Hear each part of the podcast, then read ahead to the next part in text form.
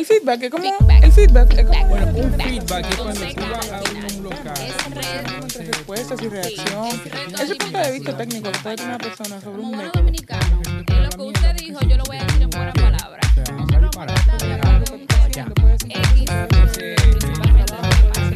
El feedback eh, pero Esto es Feedback Radio. Donde lo que tú digas, eso es. Eh, tenemos con nosotros a eh, Antonio Puesan. Él fue un pelotero profesional y actualmente es diseñador gráfico, director de arte, director creativo y periodista. Ha trabajado como eh, mar- en marketing digital y community manager para Mark Anthony. ¿Dónde estaba? ¿Dónde estaba Antonio? El sábado. Para Vladimir Guerrero, para la Liga Nacional de Baloncesto, para los equipos de baloncesto Cañeros del Este y Titanes del Distrito para la Lidón. Eh, fue quien manejó, eh, bueno, manejaba la cerveza Canita y su actual eh, book insignia, Los Toros del Este. Ay, ay, ay. Antonio, bienvenido a Feedback Radio. Y antes de que tú digas lo que sea, mijo, yo quiero te tengo una pregunta. De entrada, una pregunta. ¿Qué pasó por tu mente cuando tú dejaste ese pitcher, de ese pelotero, para dedicarte a este mundo de- del marketing digital? O sea, no entiendo. El, el torolío. Saludos muchachos y un honor estar eh, como invitado. No, mira, el honor mí. es nuestro porque... Sí, de. Claro. Eh, aparte de que sabemos de que eres un oyente de Feedback Radio, eh, eh, tenerte con nosotros realmente es un, es un placer. Claro que sí. No, yo me siento más que honrado. Tú sabes que la pregunta, yo pensé que tú me ibas a hacer la pregunta que dónde estaba yo o dónde estaba mi cabeza cuando pasó lo de Mark Anthony. ¿Es verdad? Bueno, ¿verdad? yo, eh, después de las dos, o sea, ¿dónde, de tú las estás? dos. ¿Dónde- ¿qué estaba pasando por tu cabeza el sábado? ¿Y qué pasó por tu cabeza cuando tú eh, decidiste hacer ese cambio de pelotero a, a trabajar con marketing digital? Bueno, mira, la primera, eh, de verdad que me sentía como formé parte del equipo por tres años. Eh, obviamente, gracias a Dios, eh, se hizo un, un gran trabajo, pero todo esto del streaming y todo lo demás no estaba dentro de los objetivos y las estrategias que teníamos en ese momento. Y definitivamente que yo conociendo eh, cómo se trabaja y todo lo demás, me sentí bastante preocupado porque conozco el personal que trabaja ahí y, y de verdad que fue una noche que me sentí por un lado aliviado y por un lado bastante preocupado. Aliviado ¿por qué? Porque yo estuviera con el estrés encima, mm, con el equipo completo, como yo era el estratega en ese momento, yo me estaba imaginando que me tenían el teléfono reventado, diciendo que lo que hay que hacer y todo lo demás, independientemente de lo que pasó, que eso yo por ética y respeto no lo voy a, no lo voy a tratar. Pero sí, ustedes trataron el tema y bastante me, me di mucho en el pecho porque son de las cosas que no debieron pasar y que lamentablemente por el estrés, por la inmediatez y por, por muchísimas cosas que pueden suceder. A veces tú tienes el plan en la mano, tú tienes el, el manual de crisis bastante eh, claro Bien definido. Y, y lamentablemente, no, indefinido, definido, porque se sigue ahí un, manual de crisis, pero lamentablemente, como les digo, la inmediatez, el estrés, el, de, el deseo de tú querer salir, porque lo voy a decir ya, porque independientemente ya salió, el video, el, el- el- el concierto se dio, Exacto. que, el video se dio, lo que pasa es que no salió al aire. Exacto. Él se grabó, o sea, Marc Anthony nunca se enteró, se enteró después. Eh, son de las cosas que había un grupo trabajando su, este, su asunto de streaming y obviamente el concierto se dio con sus invitados y todo y Mark no se enteró, yo lo conozco, él no, él no se enteró. Créeme, con, si- los que vieron el concierto, y esto es algo ya para finalizar el tema, em, los que vieron el concierto y vieron su cara, no es una cara de que él sabía que había un problema de streaming. Correcto. O sea, es- ese hombre se lo vaciló, ese hombre se vaciló su concierto, créeme, conociendo al hombre, si él, si él hubiera sabido en la primera canción de que no se estaba viendo en internet, él deja eso. Antonio, y antes de entrar al, al tema central de, de esta mañana, eh, y ya que le tenemos aquí, hay que La aprovechar la oportunidad. Ah, la transición, sí, cuéntame de eso. Eh, bueno, la transición fue rápida, te la voy a explicar rápida. Eh, como todo niño mm, que nace en Dominicana, uno sueña con ser pelotero. Eh, ya dentro de mi familia había una generación de jugadores de, años atrás que jugaron en el béisbol dominicano, también fueron árbitros. Y por ahí empezó mi deseo y mi pasión de, jugar béisbol. y se dio prácticamente ya cuando joven, en esa época no es como ahora, que los muchachos te lo están sacando de la escuela a los 12 y a los 13 años, me hubiera matado mi mamá. Eh, pero uno practicaba por, por amor, practicaba eh, en liga, normal, hasta que llegó una oportunidad y dijeron, mira, yo te quiero ver, de repente, oh, pero espérate, estoy en serio. Pero en todo eso yo estaba en la universidad estudiando publicidad. Entonces yo salía de la católica, o perdón, yo salía del play a la católica con un bulto a seguir estudiando porque en mi casa había que poner un título, ojo. Entonces, eh, pero mi pasión y todo lo demás estaba jugar béisbol en ese momento, muchacho al fin, 18 años. Yo estaba por un cuarto semestre de universidad, yo, yo, yo me gradué joven. Y cuando llega la oportunidad, yo dije, yo no quiero jugar pelota, me voy. Pero el destino, lamentablemente, eh, me, me, puso en el camino una lesión donde lamentablemente no pude seguir en el momento. Pero como te digo, siempre he tenido la, como la, la fe y la, la, convicción de que esto no es lo único que yo sé hacer. Exacto. no, y gracias a Dios que tenías ahí una carrera de backup que, podía, que podías decir, eh, bueno, ya no es pelota, puedo dedicarme de lleno a esto. Exacto, pero entonces yo lo que hacía mucho era diseñaba, diseñaba, eh, hacía muchísimos anuncios, empecé a trabajar temprano en una agencia de publicidad. De hecho, yo trabajaba en una agencia de publicidad haciendo tryouts para hacer pelotero. Wow. Entonces, yo tuve la suerte y siempre se lo voy a agradecer a Lila Esteba, que ahora mismo es la vicepresidenta de Indubeca eh, que era la, la, gerente de Publicitaria Interamérica, yo, ella me preguntaba, ¿cuándo, ¿cuándo es que te van a firmar? Así que decían, ¿cuándo es que te van a firmar? Y dice, no, mira, voy a ir a, los, a, a San Luis mañana, un tryout. Me decía, vete. O sea, eh, a mí me pagaban, me decía, vete, vete a jugar, vete a practicar. Y yo trabajando, cobrando, y ella, y ella, me, ella me daba mi permiso y me decía, hasta obviamente, gracias a Dios se dio. ¿Te imaginas que me hubieran dado tanto permiso y no se da nada? Como pasa muchas veces. Y cuando en esas ocasiones eh, yo decía siempre, concha, le pongo una oportunidad. Entonces me pasaron algunas cositas para volver al béisbol, pero mientras tanto yo iba escalando en, en, en, en la carrera. Obviamente nunca pensé trabajar en marketing digital. Marketing digital llega por, una, por un asunto de que me preguntaron un día, acá tú escribes de béisbol y te, estás en programas de radio y televisión, porque yo estaba en CDN también, en, en 37 y en la antesala capitaleña, que era un programa que se hacía en RNN. Y incursioné en la radio también, en varios programas. Y alguien me dijo, mira, tú, tú escribes de béisbol. En ese momento estaba, estaba empezando el auge de, de, los blogueros, Bolívar Valera, eh, Roberto Cavada. Yo pertenecía a ese grupo de tabuga de, blogueros que se, se, fueron seleccionados por categorías. Eh, Bolívar Valera en farándula, eh, noticias Cavada. Yo estaba dentro de la lista de la gente de deportes. Y yo empecé a cobrar Michelito en ese momento ahí, con, haciendo, haciendo blogs y... Yo te recuerdo que tú, que tú estuviste nominado a, a los Tweet Awards en una ocasión. Dos años estuve nominado a los Tista Awards, bastante activo en Twitter. Cuando empecé a activarme en Twitter, gracias por recordármelo, yo recuerdo que cuando mi jefe, Johnny Matos, eh, en ese momento yo trabajaba para OMD Dominicana, en ese momento él me dijo, oye, incursión en digital, que eso es el futuro, hasta el sol de hoy, manito, porque definitivamente yo no le hago un, flyer a nadie, yo no le hago una... Antonio, y dije que un cliente sentándose contigo, dije, vamos a hablar de creatividad, yo, ¿qué es eso? Mira, Antonio, eh, Recientemente te has viralizado muchísimo con, con, tu trabajo de en los Toros Celeste. Cuéntanos de tu experiencia y de dónde surge eh, el hashtag Torolío. De hecho, dicen que, fue por mucha gente, tú sabes, dice que no, pero por el trabajo de la red y por el tema del, hashtag, el, la corona. La fanaticada se, se, incendió más por el tema de, la cuenta y eso impulsó a que, a que los toros sean campeones. Bueno, realmente la acción, lo, el éxito de una marca obviamente también depende de lo que tú hagas fuera de ella. Eh, cuando el equipo está ganando, obviamente eso te ayuda muchísimo.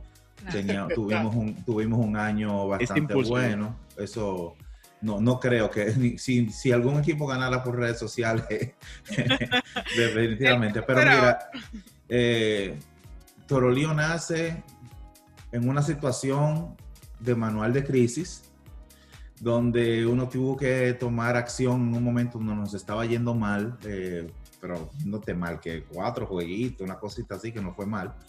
Y entonces eh, necesitábamos ganar un par de juegos para estar como tranquilos, clasificar y entonces volver a, hacer el equipo, eh, reforzar el equipo con las adqui- adquisiciones en el draft y todo lo demás. Eh, y en una reunión con uno de los jefes estábamos hablando de esos momentos de, de tertulia donde uno va analizando qué es lo que vamos a hacer. Y yo, bueno, lo que tenemos que hacer hoy es, porque habíamos perdido como dos juegos y teníamos un juego importante. Y todo en ese momento, tú sabes que nosotros hicimos lo de la Torolona también, que fue un escándalo. Claro. Y entonces en el momento dije, bueno, lo que tenemos que hacer es un toro lío, eso es lo que hay que hacer, porque habíamos hablado de un lío. Hay que hacer un lío esta noche, esa gente, ¿sabes cómo uno habla? Y de repente lo que hay que hacer es un toro lío, eso es lo que hay que hacer. Entonces como que, eh, de hecho, yo recuerdo que cuando se armó lo del toro lío, yo hice un diseño de un t-shirt virtual, o sea, digital totalmente. Y cuando ganamos ese día, eh, yo puse la imagen de ese, yo recuerdo como- todavía cómo fue, eso fue en, el en enero 12 del 2019, me acuerdo la fecha. Y en ese momento yo puse un arte que decía Got Torolio como Got Milk, la campaña famosa de leche. Y entonces eh, los mismos jugadores en la noche, después que ganaron el juego, vieron el arte y dijeron, oye, mándate a hacer eso, mándate a hacer eso, teacher. Y eso, cuando imagínate tú a las 12 de la noche en la romana, de que buscando a, buscar a alguien que haga esos teacher para que estuvieran listos a las 3 de la tarde del otro día. Y entonces por ahí apareció, se apareció Hunter Pence, un Grandes Ligas con el teacher, lo primero que hizo fue ponérselo, salieron todos los peloteros a la práctica, después se fueron a Santiago con el teacher, entonces empezó el torolío, el torolío, el torolío, y se Por ha convertido en una marca, bueno, a, a nivel internacional. Ustedes no se imaginan cómo, cómo uno se, se siente cuando escucha eh, transmisiones de México, transmisiones en Puerto Rico, que te hablan del torolío, y digo, wow. Así mismo es. Mira, hoy estamos hablando de, la- de los likes y las implicaciones que trae el, el quitarlo o tenerlo en las plataformas digitales. Hablando de ese tema, ¿tú crees que eso afectaría a las marcas? Entonces tú sí eres directa. Para cambiar el tema ya, Claro, para entrar en materia. Tiene que ser. Mira, eh, yo, de- bueno, se los puedo decir desde ahora, yo no creo que, que va- eso afecte a las marcas. De hecho, yo entiendo que dentro de las estrategias y objetivos que tienen las marcas ahora mismo, que obviamente desde hace 4, 5, 10, 8 años tienen siempre como el principal objetivo es yo quiero seguidores, yo quiero likes, que empiezan a cambiar el chip, lo único que les digo, porque dentro de sus objetivos y sus estrategias, eso de que yo lo que quiero es más likes, eso debe de desaparecer. Las plataformas de redes sociales te dan un sinnúmero de estadísticas, un sinnúmero de- de- de- de analíticas tan, tan fuertes y tan ricas, que obviamente un like debe pasar a un tercer plano. Porque es que, señores, yo les voy a poner un ejemplo claro y yo creo que ustedes se van a sentir identificados conmigo. Cuando, lamentablemente, cuando alguien fallece, un familiar, un amigo, tú pones una noticia triste, ¿tú crees que tú te sientes bien cuando la gente le da like? Ujú, exacto. Oye, mira, Precisamente por eso eh, se han, eh, han dado paso las reacciones, por ejemplo, para que la gente a través de Facebook pueda decir si lo que publicas le entristece y demás. O sea, no, no- Exacto. eh, expandieron un poco la visual de simplemente un like. Y mira, con relación a eso mismo, me gustaría eh, hacerte un comentario y también conocer tu, tu perspectiva al respecto. Y es que mucho se ha hablado del valor numérico de ese tipo de reacciones. Por ejemplo, tú hablas de los likes y estoy totalmente de acuerdo contigo cuando dices que las marcas lo que tienen que ponerse los pantalones. No necesariamente es que esto les va a afectar negativamente, pero tú como, como creador de contenido, como eh, conocedor del mundo digital, del marketing y todo lo demás, y cuentas famosos en redes sociales, ¿qué, qué tanta importancia tú le das a esa reacción que está teniendo tu audiencia al contenido que estás eh, publicando? Porque hay quienes que hablan del famoso algoritmo de que, que si le dan like va a funcionar esto y va a pasar esto y lo otro. Hay quienes le dan una categorización en números y dicen, bueno, un like para mí vale esto, o un comentario vale lo otro, o un share, o un save. Entonces, eh, eh, desde tu perspectiva y experiencia con las cuentas que has manejado, eh, ¿qué, qué tú entiendes que es realmente lo importante? Para mí, yo no le presto atención a los likes. Yo no le presto atención a los likes. Yo lo que primero, en, dependiendo de la marca que tú, que tú manejas, a mí lo que más me gusta es ver qué tanto han experimentado mis usuarios eh, a nivel de experiencia con la marca. Me interesan mucho los comentarios, me interesa muchísimo todo lo que, hasta a qué cuentas ha llegado. Eso es lo principal. De hecho, uno hace, uno crea estrategias eh, con marcas pequeñas, grandes o medianas y, y de verdad que te podrías sorprender la cantidad de conocimiento que, pueden tener, que puede tener el cliente o eh, personas que tienen que ver con, con mercadeo en sus, en sus departamentos, en sus empresas, que muchas veces la gente cree que yo voy con mi folio y yo me la voy a comer. Eh, y realmente en, en, las marcas ya tienen, se están, se están preparando, se están culturizando a nivel digital y eso es lo que más me ha gustado. Sobre todo yo manejo también cuentas de, de República Dominicana y te sorprendería la cantidad de gente que ya inclusive te, te establece un precio basado en engagement. Uh -huh. Y realmente me ha gustado mucho ver eso porque hace ocho años, hace 10 años, estábamos bregando con gente que lo único que le interesaba era tener un slide en PowerPoint diciéndote yo tengo tantos seguidores, págame 50 mil pesos. sí. Eso es cierto. Eso, o te, o y, yo y te eso, produzco tanto like. Y eso es un mal también eh, que se produce en el tema de los influencers, que hay personas que mm. quieren vender su influencia, entre comillas, lo estoy poniendo entre comillas y en negrita, su influencia por simplemente likes. Bueno, como yo tengo 10 mil likes, entonces Exacto. tiene que pagarme tanto. Entonces, Mira, hay, hay, existe un problema, existe un problema, yo me imagino que ustedes lo saben, que es que estamos viviendo una época donde necesitamos la aceptación de la gente, necesitamos los likes, nos, nos levantamos, yo le digo que yo tengo hijas, y entonces en el caso de mi hija más pequeña, una vez yo recuerdo que se levantó histérica porque una de sus, sus artistas favoritas le dio like a un, a, un, a un video que ella hizo en TikTok y yo decía, mi amor, yo tuve que dar una clase. Primero, ¿cómo tú das clase? si es difícil darle clase a, a, gente, por ejemplo, nosotros en Nación Marketing, que fue producto de la pandemia que nació, donde capacitamos a muchísima gente a nivel de marketing digital, sobre todo a nivel de marketing deportivo. Eh, mi hija, yo tuve que dar una clase. Entonces, imagínate, mi hija, yo darle una clase a mi hija, decirle, mi hija, mira, los likes no son importantes. Entonces, como, tú sabes, porque realmente estaba histérica. Ella se levantó y yo, bueno, ¿qué fue lo que pasó? Tú sabes. Entonces, eh, eh, hay, hay que, estamos, hay una sociedad vacía, lamentablemente donde necesita ese like para poder hasta levantarse con ánimo. Uh -huh. eh, estamos viviendo una, una, época bien complicada donde el que está en línea, no el que está al lado tuyo, el que está en línea es más importante que el que está al lado tuyo. Eh, el real influencer está en las redes, hay que ver realmente quién es, a quién ustedes consideran influencer. Uh -huh. Yo tengo un círculo bastante cerrado de lo que yo podría considerar influencer porque tiene que influenciarme a mí y hay mucha gente claro. que no lo ve así. Exacto, yo claro. tengo que sentirme identificado con una persona. Yo no puedo tener una persona que un día esté motivándome y el otro día está derramándose en gritos porque le pasó algo, porque simplemente no consiguió un cliente. Yo no puedo tener una persona así. No, y hay gente... Uh -huh. y, y, tú tienes... Miren, en los tiempos de antes, normalmente, pues yo trabajé, imagínense, yo trabajé publicidad haciendo fotomecánica, quemando plancha con la mano, y ahora viene todo esto de la computadora, so yo paso las dos etapas. Uh -huh. Y en el caso de, de, de, lo interesante de todo esto de digital es como nosotros antes pagábamos y nos interesábamos por querer saber qué decía la gente de mi marca. Y ahora resulta que todo el mundo habla de mi marca en un aparatico como se llama el celular y uno sabe ya, uno conoce su audiencia y la gente se quilla y la gente se molesta, la gente dice, no, pero eso no, eso no es lo que refleja mi máquina, mi marca. Y yo le digo, bueno, pues eso es lo que refleja tu marca. Claro. Por eso es que la ventaja digital te da esa, ese, esa opción de que lo que, está, lo que está saliendo mal en una campaña, tú lo puedes cambiar. Imagínate a nivel eh, de periódico, de radio y de, de, prensa, que cuando tú creas una campaña y tú tienes que enterarte a ver cómo te fue a los seis meses.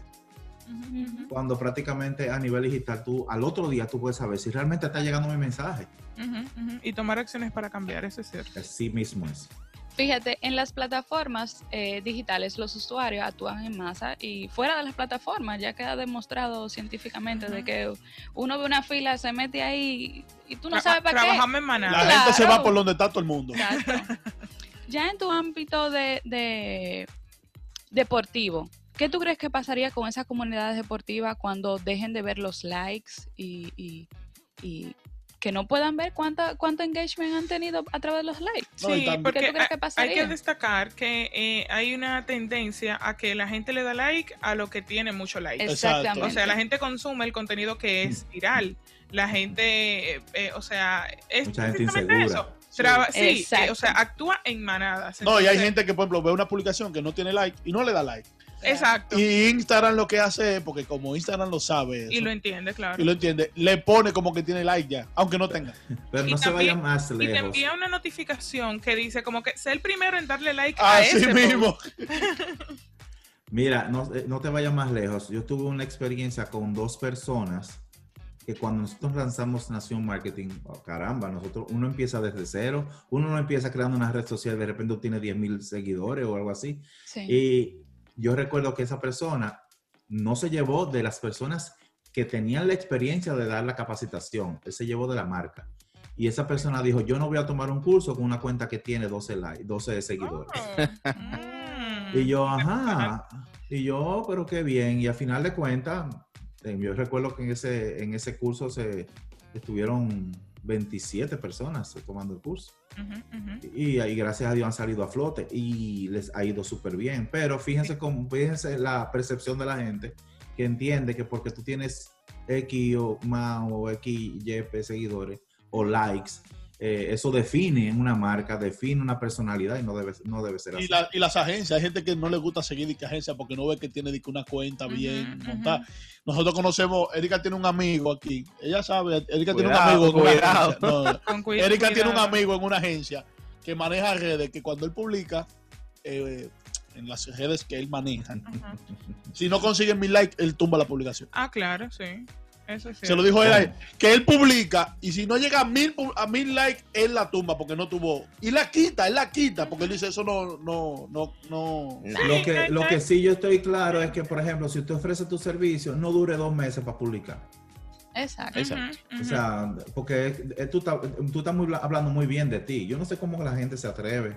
Entonces, es- ese, Y el- el- patrón, ese patrón que hay de que eh, vamos a sacar una cuenta, mi Yoyo Music, y entonces mi Yoyo Music saca Instagram, eh, Facebook, Twitter. Señores, espérese, defínese, defínese, porque si usted no le va a dar tiempo a Twitter, no saque Twitter. Exactamente. Ella se ríe porque Mira, mi ¿qué Yoyo tú estás Music- No, yo estoy buscando porque no, ya no aquí. cuento, es un, es un- es un coro interno, pero te cuento, Antonio, y a todo el que nos escucha. No sé si, si recuerdan, en una ocasión. Cuando vino mi, mi Yuki, Miyuki Casajara, estuvimos hablando así de, de Lolita, accesorio Lolita. Eh, Y eh, a mí se me ha ocurrido buscarlo en Instagram Exacto. y había una cuenta. Yo estoy buscando ahora mi Yoyo Music. Eh, No, no, Antonio, fue mira, inventado, fue inventado. no, se dan caso, se dan caso. Antonio, mira, agradecerte por esta eh, interesantísima conversación acerca eh, de todo el trabajo relacionado a- al marketing deportivo, a, a todo el trabajo que vienes eh, realizando. Si la gente quiere seguirte, quiere saber un poquito más de ti, de lo- del trabajo que vienes realizando, ¿dónde te pueden seguir? Facilísimo en todas las redes sociales que ustedes tengan. Yo sacaste un Telegram el otro día.